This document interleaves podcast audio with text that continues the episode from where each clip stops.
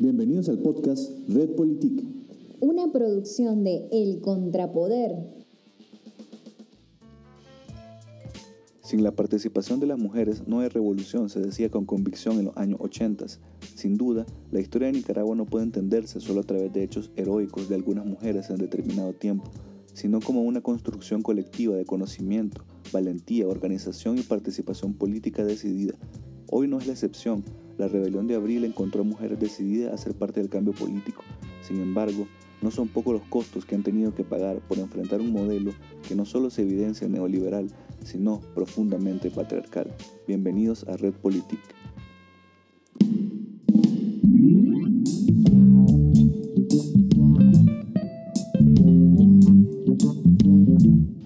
Hola, sean muy bienvenidos al episodio número 7 del podcast Red Politique eh, en esta ocasión vamos a estar hablando sobre la participación política de las mujeres y para eso contamos con dos invitadas eh, de lujo, pues tenemos a Jimena Castilblanco, activista ecofeminista, miembro de la articulación de movimientos sociales en Costa Rica. Muchas gracias por acompañarnos.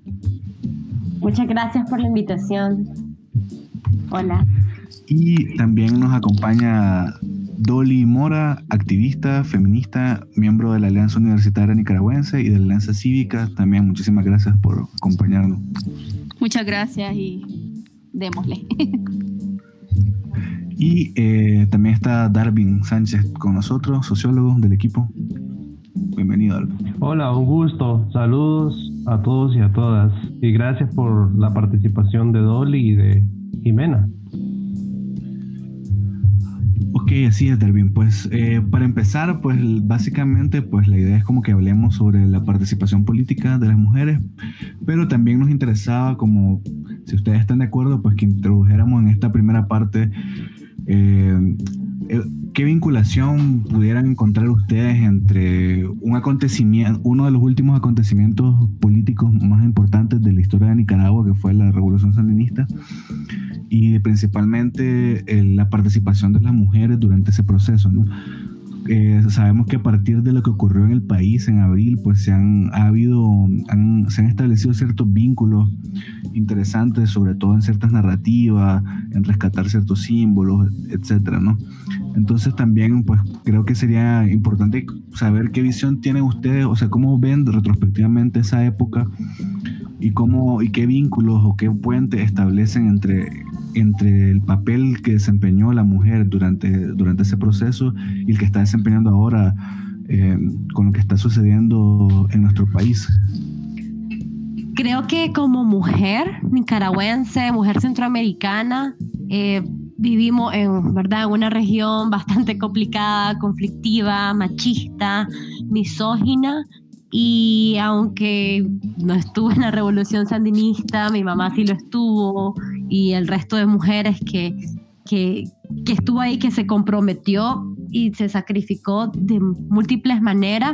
Eh, más allá de un sueño nacional de liberación, lo que yo he aprendido con diversas eh, experiencias, escuchando a mi familia, a las mujeres de mi familia, escuchando otras memorias, ¿verdad? Que, que, se han logrado rescatar de algunas mujeres, por ejemplo, de la reciente, el reciente documental que, que acaba de salir de las sandinistas, que relata varias historias de las, de las combatientes que estuvieron en mandos de liderazgo, ¿verdad? Eh, creo que reflejan que el, monstruo y el enemigo siempre sigue siendo el mismo, el patriarcado, el machismo, que, que siento que se está evidenciando nuevamente en esta nueva lucha en la que ahora estamos vivas, estamos viviéndola, nos pasa por el cuerpo, pero que igual, incluso hasta dentro de nuestros mismos espacios, nosotras luchamos contra eh, el gobierno, contra todas las que nos puedan hacer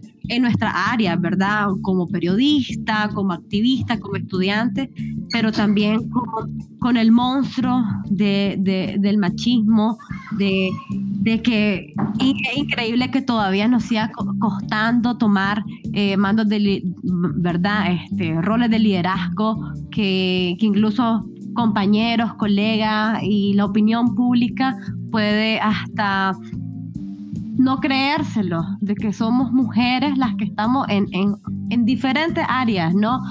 Eh, de resistencia cívica al mando. Entonces creo que ahí eh, yo encontraba una correlación que pensé que solo se iban a quedar en las memorias de las mujeres de mi familia y de todas las demás que estuvieron en la revolución sandinista contra Somoza eh, y creo que se sigue evidenciando actualmente, creo que es un gran reto que tenemos y, y Dolly creo que puede hablar muchísimo más de esto también. Sí. sí.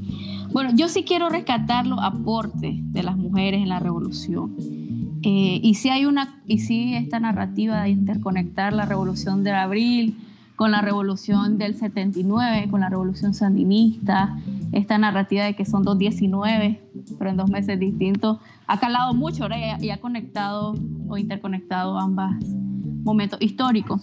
Yo creo que las mujeres tuvieron una participación activa eh, y protagónica, pero que después quiero hablar de por qué, qué hizo falta, ¿verdad? ¿Qué les, qué les debe esa revolución?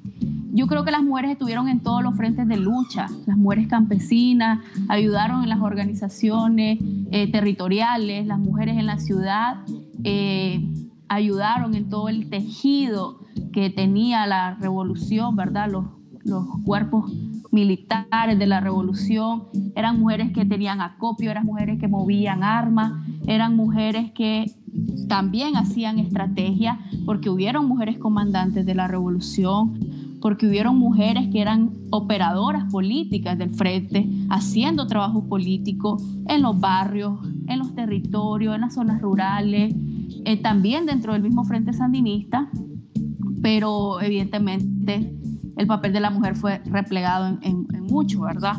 Pero las mujeres tuvieron roles activos durante la Revolución Popular Sandinista y lo interconectas con Abril y nuevamente las mujeres tienen roles activos en todos los procesos. Las chavalas en las trincheras, las chavalas en las tomas universitarias, las chavalas dentro de los espacios movimentistas que han surgido.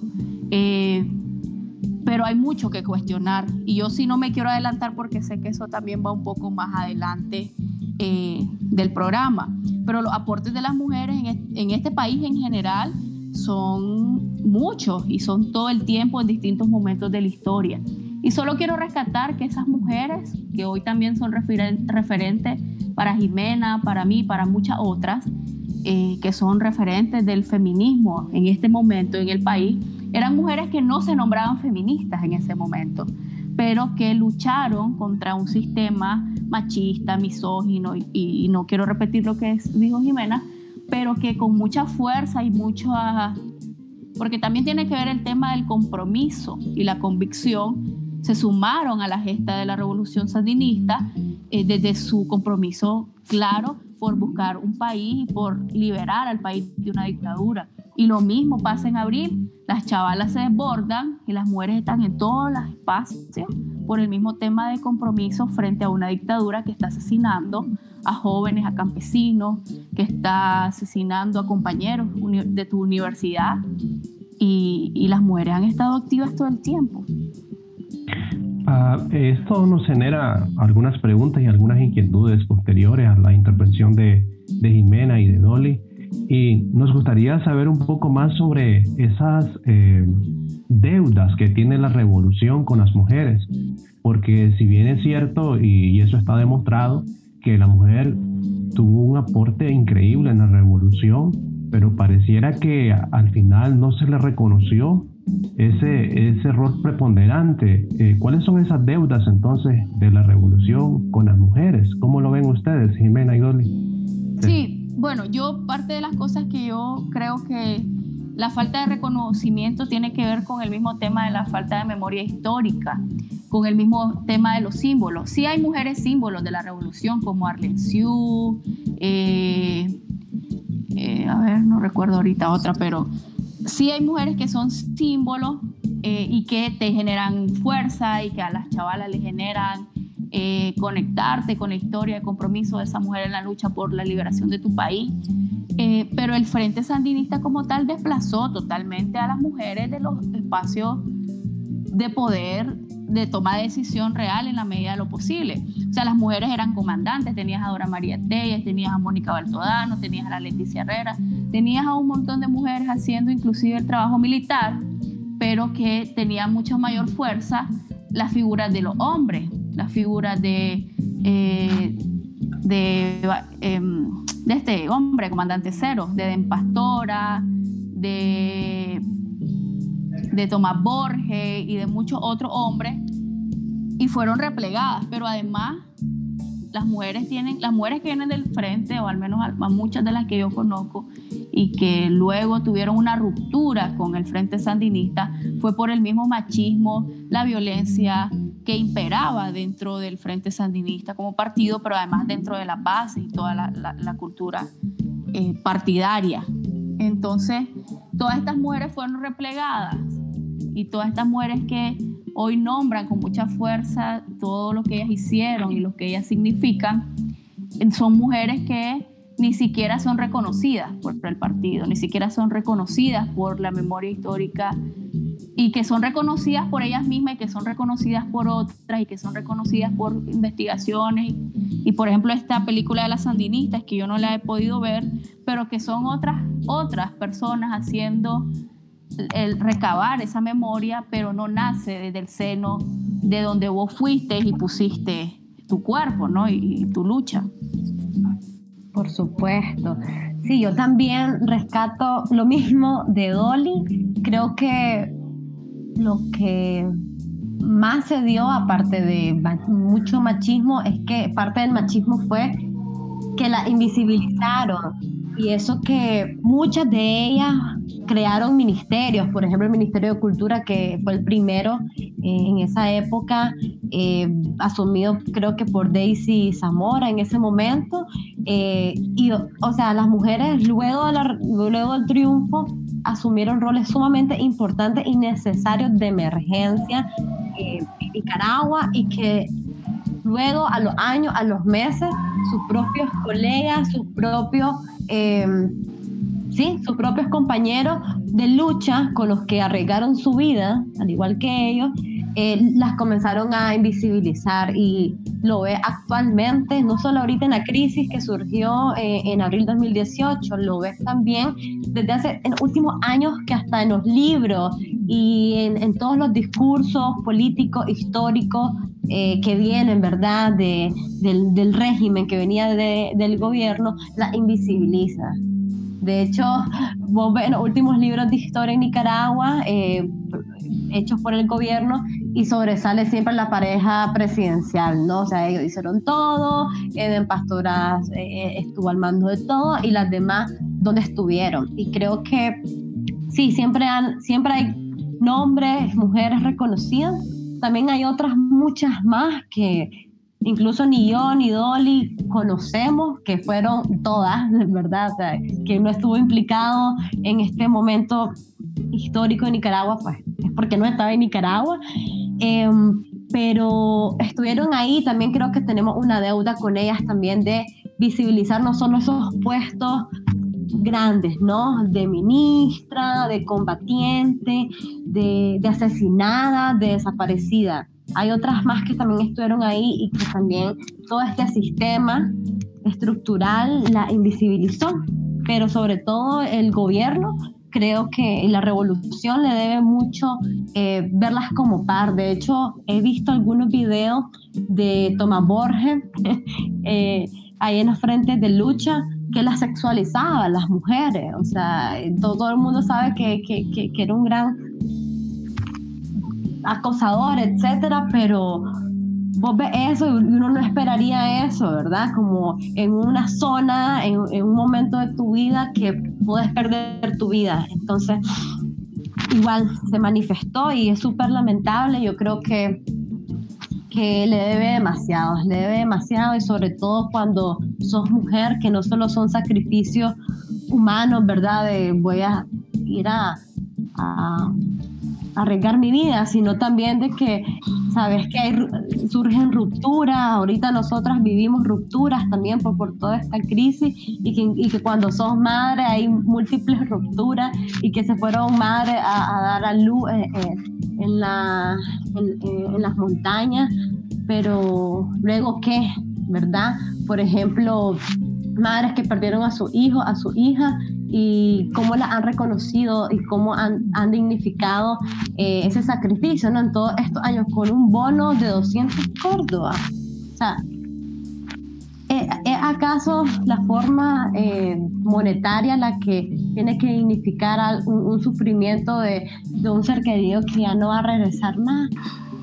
Ahí están, eso es como un, par de cuestiones que sí creo invaluables, pues, que le deben la revolución. Sí, sí, definitivamente. O sea, yo comparto todo lo que han dicho y especialmente porque a mí sí siempre me llama, sí, me llama mucho la atención estos paralelismos, ¿no? Históricos. Obviamente, pues son contextos distintos, pero hay muchas cosas, pues, muy interesantes para, para analizar a raíz de lo que ha ocurrido ahora en el país, ¿no?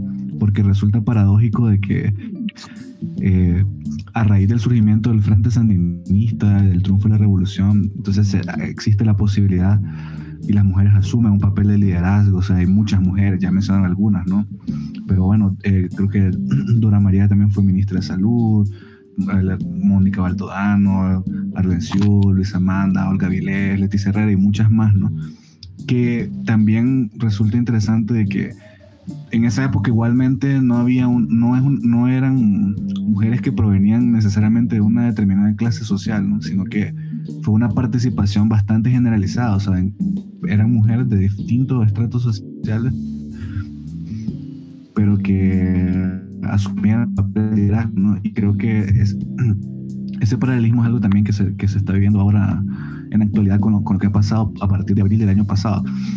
Pero lo que decía que es lo paradójico es que el, Frente Sandinista, la revolución da esa posibilidad, abre esa posibilidad, pero luego es, la, es, el mismo, es la misma estructura partidaria que, que pierde el poder en el 1990 la que enquista este, una manera de, un modelo de, de gestión del poder eh, completamente eh, patriarcal ¿no? y misógino y, y que ha degenerado en en lo que hoy estamos viviendo. Entonces, digamos, a raíz de todo esto, eh, ¿ustedes cómo, cómo vivieron este, este estallido en abril del año pasado? O sea, ¿cómo lo, cómo lo vieron ustedes como mujeres, pero también como, como actores del proceso? He sido activista desde pequeña, me crié, crecí literalmente en un colectivo de mujeres que quedaba muy cerca de mi casa, el colectivo de mujeres 8 de marzo uno de los primeros colectivos fundados durante la década de los 90, cuando las mujeres transitaron a este otro mundo de organizarse y de, y de crear muchas colectivas y ONG de cara a la defensa de, de los derechos de las mujeres. Entonces yo crecí en este activismo feminista, que no lo nombraba feminista en ese tiempo, sino que eh, la lucha por los derechos de las mujeres. Y luego en abril, cuando se da todo el tema de Indio Maíz y se da todo el tema de LINS, recuerdo que fueron los grupos ambientalistas, bueno, los grupos como tal, pero también muchos eh, activistas a los que yo conocía, muchas activistas feministas, eh, muchos chavalos de la UCA particularmente, que empezaban a hacer este llamado, ¿no? A, a, involucrarte en la protesta. Y pues las mujeres históricamente hemos estado en la calle, las feministas históricamente y las mujeres hemos He estado todos los 8 de marzo en la calle, todos los 25 de noviembre en la calle. Hemos estado acompañando todas las luchas sociales. Salimos los 10 de diciembre, salimos los 28 de junio, el Día del Orgullo. Las feministas, todas las luchas que reivindiquen los derechos humanos, siempre hemos estado.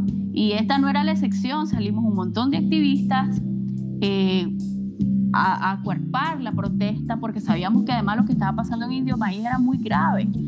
Eh, y nos involucramos y yo me involucré así y luego eh, como yo vivo muy cerca del UPOL y mi hermana estudia en la eh, al 19 de abril amanece, el 18 de abril pues todo lo que pasa en, en, Camino de Oriente, que nos agreden, que hay muchas personas golpeadas, que atacan la UCA, y luego el 19 de Managua amanece insurreccionada pues yo en vez de irme al, sector de la UCA o de la UNI, que estaban los ataques muy fuertes, decidí quedarme en el sector de la UPOLI.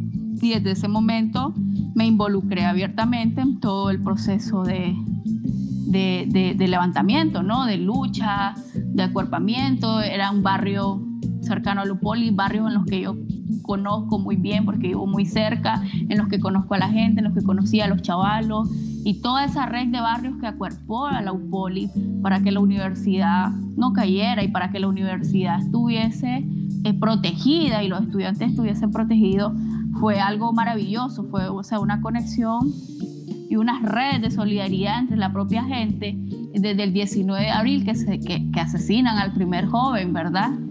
En Tipitapa y después asesinan al primer chaval fuera del Upoli, pues la gente se levanta con mucha fuerza y las madres, vos ver a las mujeres con mucha indignación porque solo pensaban que eran sus hijos y las hermanas y era una cuestión que el 19 de abril y el 20 pues ya sabemos toda la historia. Pues yo creo que en Nicaragua, los jóvenes, las mujeres y los jóvenes pues en general y todo el pueblo, al ver toda la represión que estaba ocurriendo de parte de la Policía Nacional ordenada por el gobierno de Ortega y de Murillo, pues salió con mucha fuerza a cuerpar eh, y ahí estábamos nosotras, pues ahí estaba yo desde mi compromiso personal, desde mi lucha propia y, que ha estado siempre dentro de mi, de mi vida y de mi compromiso y pues esta vez no iba a ser la excepción.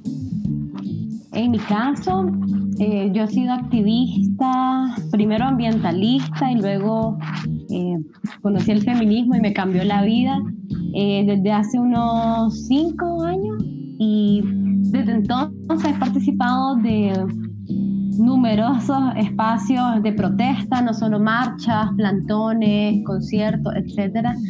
Y desde hace un par de años ya, ya como que me había acostumbrado a, al hecho de que en la calle como mujeres tenemos múltiples, ¿verdad? Eh, vulnerabilidades, lamentablemente, que te acosen, que te violen, etc. Entonces, eh, toda esta vida de activista en los últimos cinco años, siempre todos los 8 de marzo, 25 de noviembre, sabes de que la policía está reprimiendo, había estado eh, limitando el acceso a las rutas de marcha y que podía salir agredida. Pues, o sea, esto, la represión ya existía hace muchos años con la dictadura de Ortega, pero eh, eso, ¿no? Entonces, cuando surge abril, el, a inicios de abril 2018, eh, pues me vi involucrada eh, más que todo como en la organización de las protestas contra Indio Maíz. Lamentablemente, en uno de esos días me interceptó la policía, me empujó, nos retuvieron a varios amigos y de hecho eh, ese, esa, situación de violencia fue la que me motivó junto con mis amigos en ese momento a que canceláramos una vigilia por Indio Maíz que íbamos a hacer a la, afuera de la UCA, de la Universidad Centroamericana, eh, mi universidad, y la tuvimos que cancelar porque desde ese momento ya sentíamos un peligro, un asedio, una violencia física eh, presente, más, más fuerte que los últimos años quizás, y, bueno, y también me vi involucrada con el resto de, de, amistades, eh, de la UC y de otras, y de otras expresiones y de, otros, y de otras eh, universidades. Eh, y pues también organizamos parte de las, de las protestas del 18 de abril y, y estábamos seriamente preparados que cualquier cosa podía pasar de represión.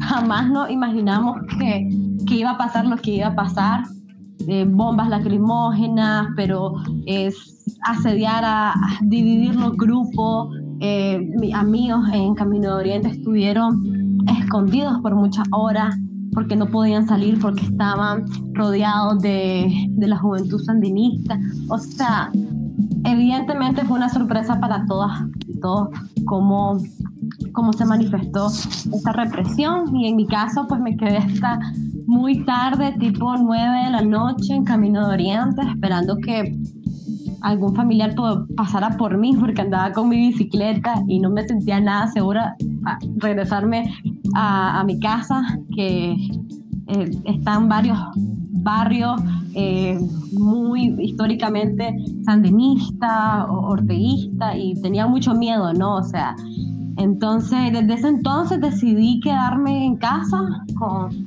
algunos familiares por unos tres días y llegó ya, llegué al, ya llegué al colapso en el que tenía que hacer algo, tenía que ayudar.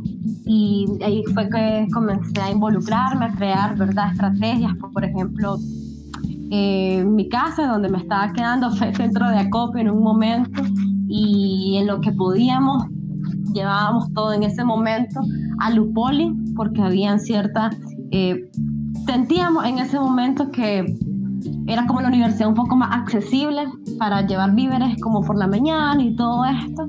Eh, luego me vi involucrada con, con, algunas amistades más en la organización de protestas a las afueras de, de, la Universidad Centroamericana y de un centro comercial que es Metrocentro y, y nada, o sea, con otros amigos artistas también aprovechábamos que las Madres de Abril estaban también protestando, hacíamos alianza y, y lográbamos hacer también una protesta un, un, poco más alentadora, ¿no? Sabiendo de que en cualquier momento a las 6 de la tarde teníamos que salir del, del área para, para poder seguir protestando en las redes sociales, ¿no? Eh, Y bueno, y en todas las manifestaciones que hubieron, marcha, estuve ahí, afortunadamente no me volvieron a tocar, no me volvieron a agredir. Eh, eso no significa que no le pasó a otras de mis amistades, a varias conocidas, a varias activistas, presas, desaparecidas, agredidas. Em, pero sí, o sea, igual asumí el reto, asumí el reto de, de, organizarme luego de aquí en Costa Rica, en donde me encuentro desde hace un año en el exilio. Eh, pero sí, sin dudar alguna, creo que todos estos años previos en, los que estuve en protesta y involucrada en, los diversos movimientos sociales y causas sociales, también me motivaron pues, a estar presente y poner en mi cuerpo, que ya es bastante, ante, ante un régimen que te quiere, que te quiere desaparecer.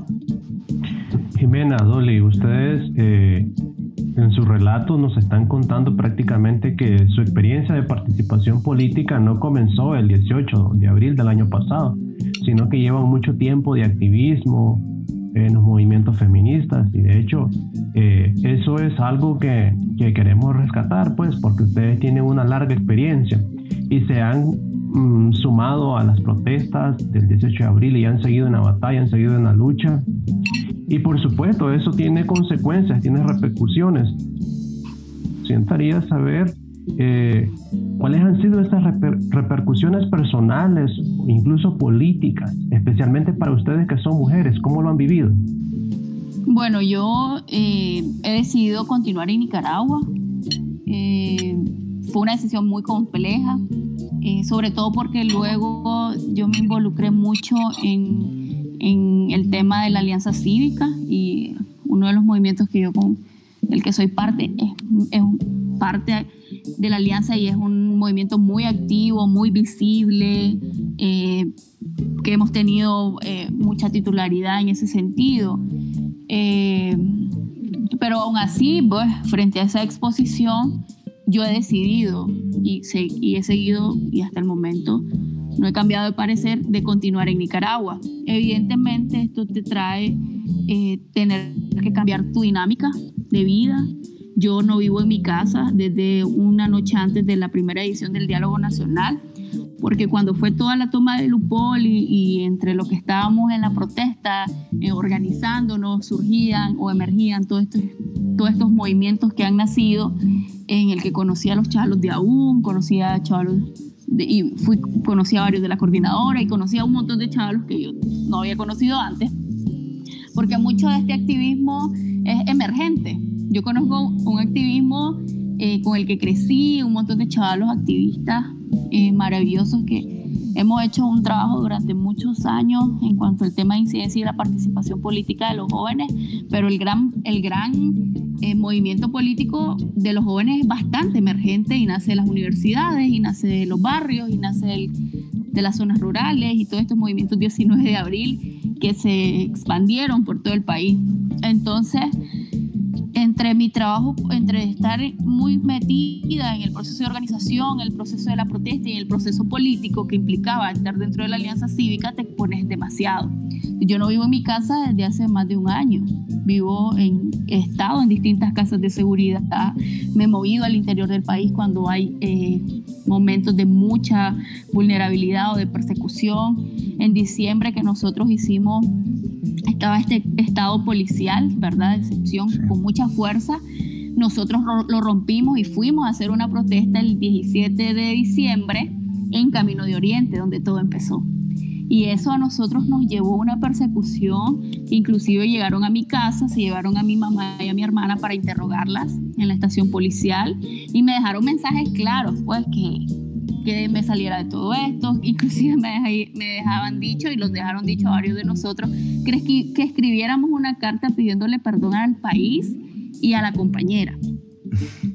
Y entonces yo quiero, quiero cuento esto porque la figura de Rosario Murillo también es una figura porque es mujer, pero es una mujer que, eh, o sea, es una figura de mucha fuerza y de mucho poder político en este país, pero es una mujer que ha actuado en contra de otras mujeres eh, y que, bueno, ha mandado a hacer de todo, pues, y ha mandado a asesinar y ha mandado y todo lo que ha hecho.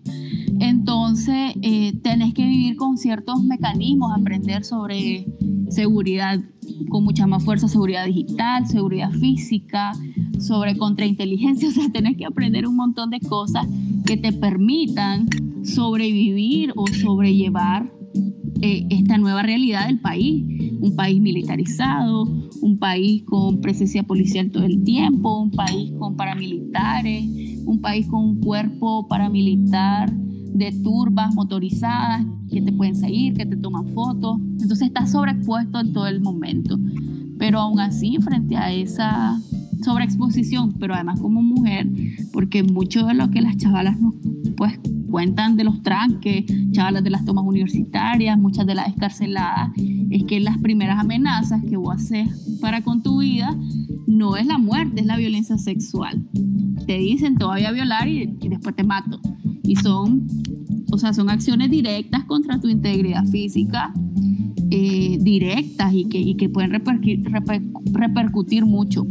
Y cuento algo con mucha eh, transparencia y, para que las otras chavalas también lo tomen en cuenta. Nosotras, muchas de las chavalas que andamos en esto, ni siquiera tenés una vida sexual activa y te, inyectas anticonceptivos porque prevés que si te capturan, sabes que la violencia sexual o la violación puede ser una realidad. Entonces tenés que dimensionar todas esas cosas desde la vivencia del ser mujer en un país como Nicaragua. Entonces, esos son parte de los riesgos y las repercusiones personales. Y en el ámbito político, pues tenés que irte abriendo camino frente al adultismo que, que impera en esta cultura, frente al machismo, frente como jóvenes, y, y repito, jóvenes que emergieron de esto. Muchos no hemos terminado la universidad, no tenemos una carrera cuesta, no tenemos un título encima.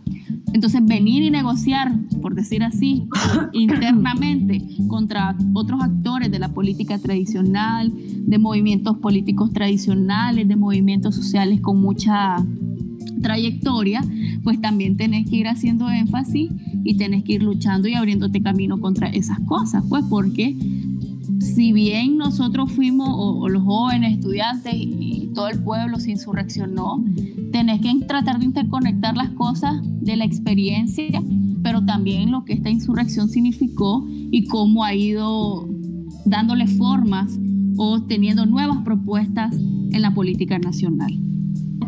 Em, sí, totalmente de acuerdo, es demasiado fuerte este tema. Em, en Nicaragua, como mujer, los riesgos están a la vuelta de la esquina, ahora muchísimo más. En mi caso, em, hubo un momento en el que todas vivimos a partir de julio, que, perdón, a partir de después del 30 de mayo, fue una fecha triste, lamentable, pero eh, importante que no podemos olvidar del nivel de represión que, que subió. Y dejamos de ser protesta express, dejamos de, salir a la marcha, a las marchas multitudinarias, entonces em, sin duda a, a, nivel verdad nacional eh, bajó un poco para para resguardar tu vida eh, y sin duda las mujeres seguían en las trincheras, seguían en las barricadas, seguían en las universidades. Chavalas jóvenes, como está diciendo Dolly, emergentes, eh, de primero, segundo año de las carreras, eh, invaluables, sin duda alguna. entonces yo en un momento me vi también limitada a seguir haciendo lo que estaba haciendo y en mi caso también se me fueron cerrando, además de que esta situación te cambia la vida, te cambia la dinámica y te mueve absolutamente todo. Em, no continué con mi trabajo, mi universidad estaba totalmente en huelga, que es la UCA. Eh, tenía amigos ah, em, desaparecidos, aparecían, los agarraban, los soltaban. Eh, un amigo, dos amistades que, que perdí, vecinos, eh, entre esos meses, en septiembre también del 2018. Y fueron como múltiples factores que mi familia, me, afortunadamente vivía con mi familia en ese momento, que realmente me hicieron como el, el ultimátum de Jimena, te recomendamos irte un tiempo, un mes, dos meses, eh, a ver qué pasa. Y yo estaba como totalmente, eh, no, ¿verdad? No, no me voy a ir. Estamos en un momento necesario, histórico, y creo que quien no haya repensado en este momento, o el, o el año pasado al menos, eh, exiliarse o, o, mirar o desaparecer un momento, pues no conozco ahorita ningún joven que no lo haya pensado. y esa fue la decisión que tomé, porque no es como que sí podía quedarme, por supuesto, pero eh, sentía en ese momento, a pesar, de la presión de mis padres, que por donde vivía y por todos, y, por todos los compromisos que había asumido antes, que quedarme en el exilio en Costa Rica, que no es tan largo, pero que al final me ha limitado a estar en, en Nicaragua por un año. Eh, iba a darle otro reenfoque a, mi incidencia política y eso es lo que estoy haciendo acá, eh, trabajando con mujeres, eh, no solo exiliadas, sino con, con migrantes, chavalas que incluso desde la revolución pasada este, sus mamás las trajeron por vereda y con las cuales ahora estamos construyendo, haciendo propuestas de cara a la situación, por supuesto, pero de cara a la reconstrucción de las heridas que ha dejado la revolución sandinista y que ahorita creo que tenemos la oportunidad también de además estar colaborando en estos espacios de incidencia, como en mi caso la articulación de movimientos sociales, que está tanto en Nicaragua una parte como en Costa Rica y en otros lados.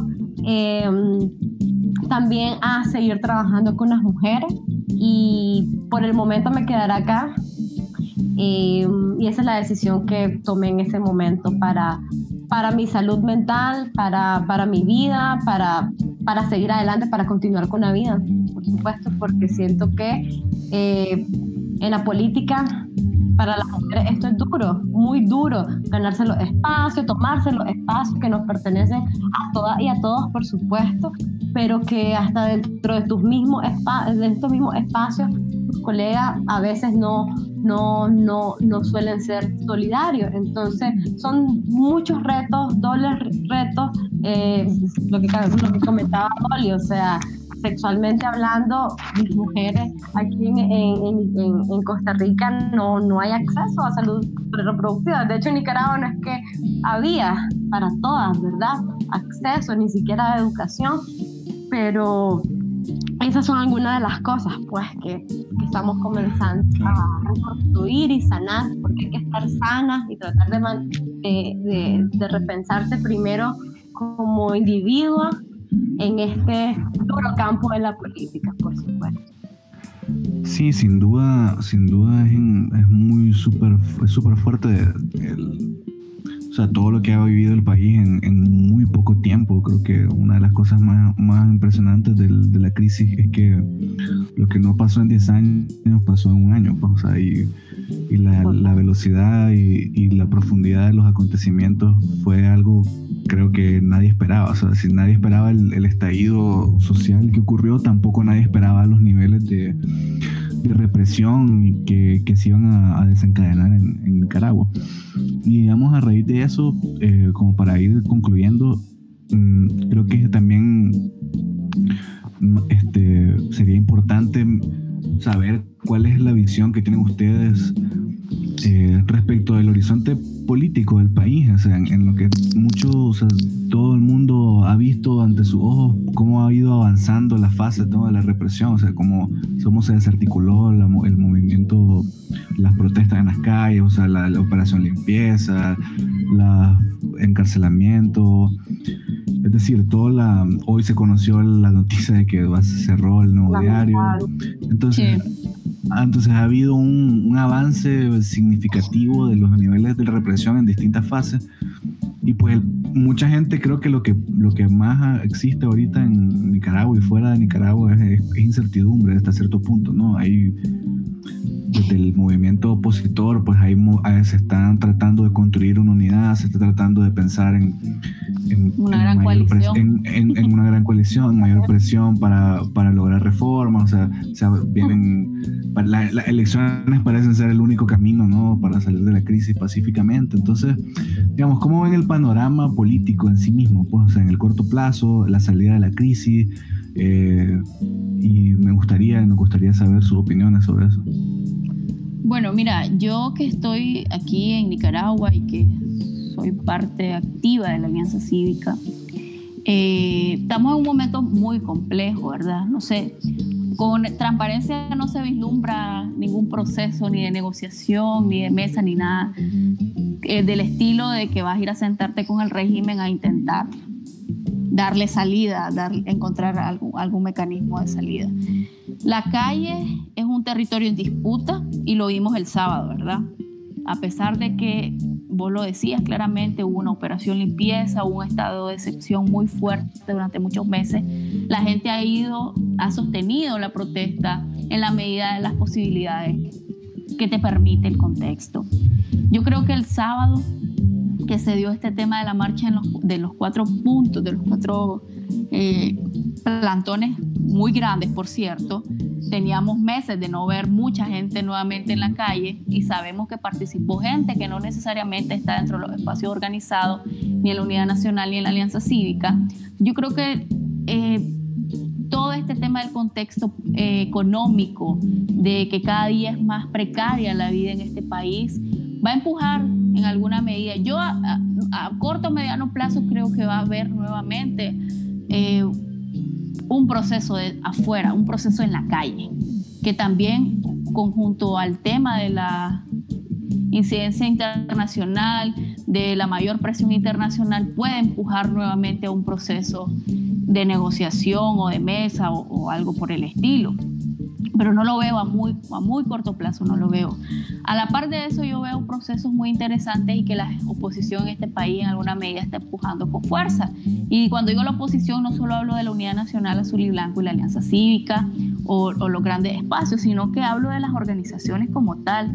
La gente en los territorios, ahorita que está muy eh, de contexto el tema de reformas, el tema de elecciones, el tema de propuestas de distintos grupos sobre cómo sería el tema de las elecciones, la gente está muy clara que el, camino en este momento es organizarnos de una manera eh, sigilosa, porque sabes que hay persecución, porque sabes que hay intimidación, porque en el norte sobre todo, ¿verdad? Ya son 11 campesinos asesinados y esa zona de Jinotega está súper, súper eh, peligrosa y está el ejército, pero aún así la gente en esa zona, en ese tipo de espacio está haciendo resistencia y se está organizando. Y en toda Nicaragua, la oposición, ya sea en los grupos grandes, pero también en los espacios locales, saben que lo único que nos puede llevar, y si, y si hablamos de elecciones, a poder derrotar en un proceso como este a Daniel Ortega y al Frente Sandinista, que sí tienen una base electoral muy fuerte, eh, que si es del 25 o del 30%, sigue siendo una base fuerte, dura, un electorado claro que no lo tiene la oposición y que yo creo que son cosas que la gente se va dando cuenta. Eh, creo que la participación, y quiero referirme a esto también en el, en el contexto, creo que la participación de los jóvenes todavía, ya sabes, hubo como un boom de los jóvenes, pero luego fue como bajando, fue como eh, eh, no apagándose, no es esa la palabra, pero sí bajó un poco el perfil, evidentemente porque los jóvenes fuimos los más vulnerables, los jóvenes fueron los que fueron encarcelados, los jóvenes fueron los que fueron perseguidos y tuvieron que exiliarse, ejemplo, eh, Jimena y muchos otros jóvenes más. Entonces, pero aún así yo creo que los jóvenes están volviendo a recuperar y tratar de, de, tomarse o imponerse o inmiscuirse con mucha más fuerza en los espacios políticos.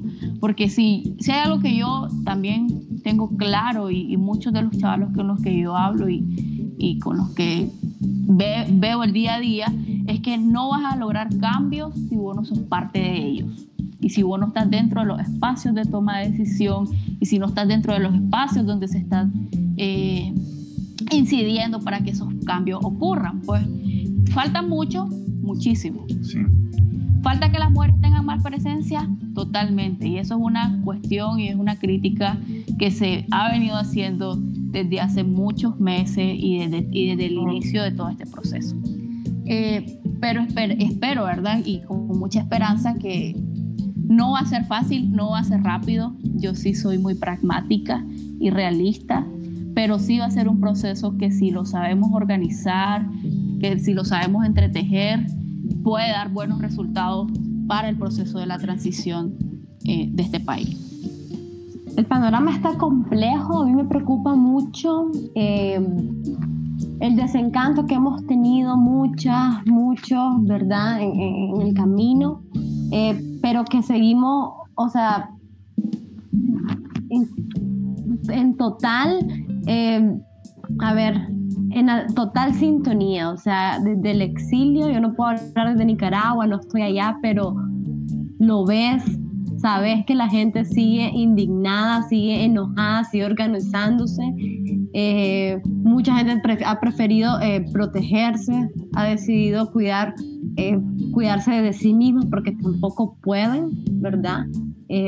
Seguir soñando, pero la otra contraparte que, que, que, sí estamos alentando a que continuemos en este proceso que, a ver, lo veo bastante próximo, pero muy lento, o sea, esto que estaba hablando Dolly de la transparencia, de los, de los procesos, sí, por nuestra parte puede ser con total procedimiento eh, democrático, pero la otra contraparte es un régimen dictatorial, es genocida. Entonces, eh, hay que ser realista y esto va a ir al suave, paso a paso, pero las elecciones es, algo que está clarísimo y en la cual todos estamos en sintonía que va a pasar y que nos tenemos que organizar desde los movimientos sociales, nos tenemos que seguir organizando y aspirar a una coalición eh, eficiente, coherente, eh, prepositiva, pero sobre todo desde las bases de la, de, la democracia, eh, para hacerle frente a esta situación desde el exilio sin duda han retornado no miles o quizás eh, actualmente las cifras de retorno según eh, Migración de Costa Rica oscilan entre los 200 nicaragüenses por mes, lo cual no son muchos comparados con los 70 mil que han ingresado en tan solo un año, pero para algunos puede ser eh, peligroso, para otros no. Creo que el retorno es una decisión personal. Creo que cada uno lo tiene que repensar mil veces eh, para saber cuándo va a ser su momento correcto, pero que desde la otra contraparte, estando acá en Costa Rica, que es la país, ¿verdad?, donde estamos eh, la mayor cantidad de exiliados, el reto no es solo estar organizado, el reto también está en sobrevivir la situación acá está muy, muy complicada y, una de las razones que, por las cuales están retornando a Nicaragua mucho es el tema de la sobrevivencia. La gente aquí sigue comiendo yuca con sal. Al menos si te regresas a Nicaragua, te estás en tu espacio, estás con tu gente, a los que pueden, ¿verdad? Porque también es ahorita un privilegio quien pueda estar con su familia, como Dolly. Pues entonces, em, regresar es un costo personal, es un costo político sobre todo, y que aquí una crisis humanitaria que lo ve en cualquier calle de San José, en cualquier calle, y creo que ahí está el reto, pues, de, la convicción que vos escuchas en cada marcha. Miles de nicaragüenses, increíble, incluso la cantidad de migrantes que han estado también, yo les diría también exiliados políticos desde la revolución pasada durante estos 30, casi 40 años eh, en, la cual han estado viviendo aquí y que han tenido ahora con este nuevo exilio en Costa, eh, el primer verdad este nuevo exilio en Costa Rica una esperanza también de volver porque que estén aquí desde hace muchos años una evidencia de que las cosas no estaban bien en Nicaragua que no están bien en el mundo verdad o sea somos una región que está migrando por todos lados de una crisis actual es la primera crisis de hecho eh, en Latinoamérica Em, pero que está dándole una esperanza también a quienes ya han estado viviendo por mucho tiempo aquí, separados, heridos, rotos y rotas. Y creo que eso está dando mucha, mucha, mucha esperanza y mucha convicción a quienes escuchan, al menos eh, en los espacios políticos en los que me encuentro organizada, no escucho hablar sin voy a planear mi vida acá por los próximos 10 años. No, es como voy a sobrevivir un par de meses más para cuando regrese esas son, son las, la realidad. las conversaciones que escuchas a diario. Vamos a regresar. Entonces es súper alentador saber de que este es un momento de preparación, un momento de sanar, de prepararte políticamente y, y, en mi caso compartiendo con un montón de mujeres que incluso en Nicaragua no conocía, jóvenes de 19, 20 años que se están organizando que tenemos la oportunidad de formarnos en muchos temas políticos, de ciudadanía, de gobernanza, de derechos sexuales y reproductivos, y, que lo estamos haciendo de, de, cara a un régimen que también penalizó el aborto, que nos ha arrebatado múltiples derechos, pero que vamos a regresar con fuerzas preparadas en cualquier área, en cualquier área que se te ocurra incidir porque este es el reto que Jimena. ya a, a como un plan nacional, por supuesto. ¿Sí? Jimena y Dolly, hay muchas preguntas que a mí me gustaría hacerle, pero el tiempo apremia, ya estamos en el filo de la espada. Les voy a pedir un minutito de intervención a, cada una. Ah. Bueno, pues sí, adelante, un minutito y, y cerramos, ¿ok? Sí, yo solo quería pues cerrar diciendo de que sí, todo es bien complicado, no se vislumbran cosas en un corto plazo, que, pero que la esperanza está ahí, la nombraba Jimena claramente, la, vivencia de los, de los nicaragüenses en el exilio es dura y nosotros también sabemos y conocemos muchas de esas realidades y, y, duele, ¿verdad? Que muchos de tus amigos estén en Costa Rica sobreviviendo el día a día. Eh, pero también la realidad dentro del país también es complicada, todo este tema de persecución. Frente a todos esos complejos y todo el descontento social que también generó el levantamiento de abril, porque lo de Indio Maíz fue como la gota que derramó el vaso y luego lo de Lins fue lo otro, con mucha fuerza. Pero había un descontento generalizado por, frente a este régimen que de forma sigilosa te reprimía, te silenciaba, te iba cooptando derechos, permitía la reelección, quitó la institucionalidad del país. Eh, entonces, frente a todo eso, eh, los jóvenes tenemos un reto y yo quiero invitar a las y los jóvenes que se involucren en los procesos organizativos, que se, involucren en los procesos de participación política, que ya que se levantaron y ya que están eh, involucrados en cosas y los que no están, invitarle, este es un momento clave, o sea, muchos jóvenes han dejado las universidades, han dejado su trabajo, se han ido al exilio, muchos chavos fueron asesinados por el régimen de Daniel Ortega, eh, que sabemos que internacionalmente es un gobierno declarado con crímenes, que cometió crímenes de lesa humanidad. Entonces, frente a todo eso, yo creo que los jóvenes no podemos dejar pasar esta oportunidad de largo ni solo ser espectadores. Tenemos que ser eh, protagonistas del cambio, estar en los espacios, empujar con fuerza la participación y la creación de todas las agendas posibles que desde la juventud se puedan mover y encontrar consensos mínimos que nos hagan encaminarnos a un proceso de transición en la búsqueda por la libertad y la democracia y la justicia de este país. Eh, no nos puede pasar nuevamente como en los 80, que después hubo un borrón y cuenta nueva en este país. Tiene que haber justicia, en este país tiene que haber un relato desde la memoria propia, de la memoria viva. No nos puede pasar como en los 80.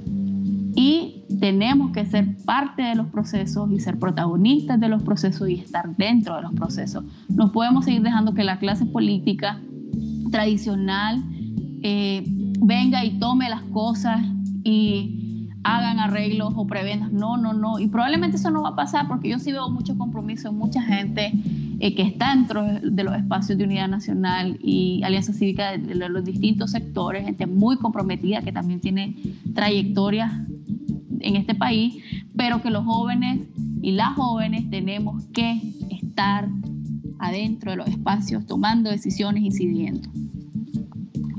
Jimena, un minutito más si querés decir algo para cerrar. Sí, un minutito, bueno. Eh, casi lo mismo que, hemos estado diciendo. Eh, yo sí veo eh, pronta, pronto el cambio, un momento histórico necesario. Estamos en el bono demográfico también. Es crucial nuestra participación. Como mujeres tenemos doble, triples retos en, nuestros mismos espacios y ante un sistema estructural que nos quiere callar y que quiere, quiere invisibilizar todos nuestros aportes, todas nuestras capacidades Así que el reto son, triples, son triples desde el exilio. Vamos a seguirnos formando, vamos a seguir incidiendo desde las redes sociales, políticamente, eh, nuestras vidas sobre todo, eh, pero con propuestas, con estrategias eh, y sobre todo con mucha coherencia. Creo que un momento crucial pero tampoco para volver a repetir los mismos errores evidentes de la revolución pasada, en el cual también nos invisibilizaron, pero que también seguimos reproduciendo lamentablemente en algunos espacios las mismas características políticas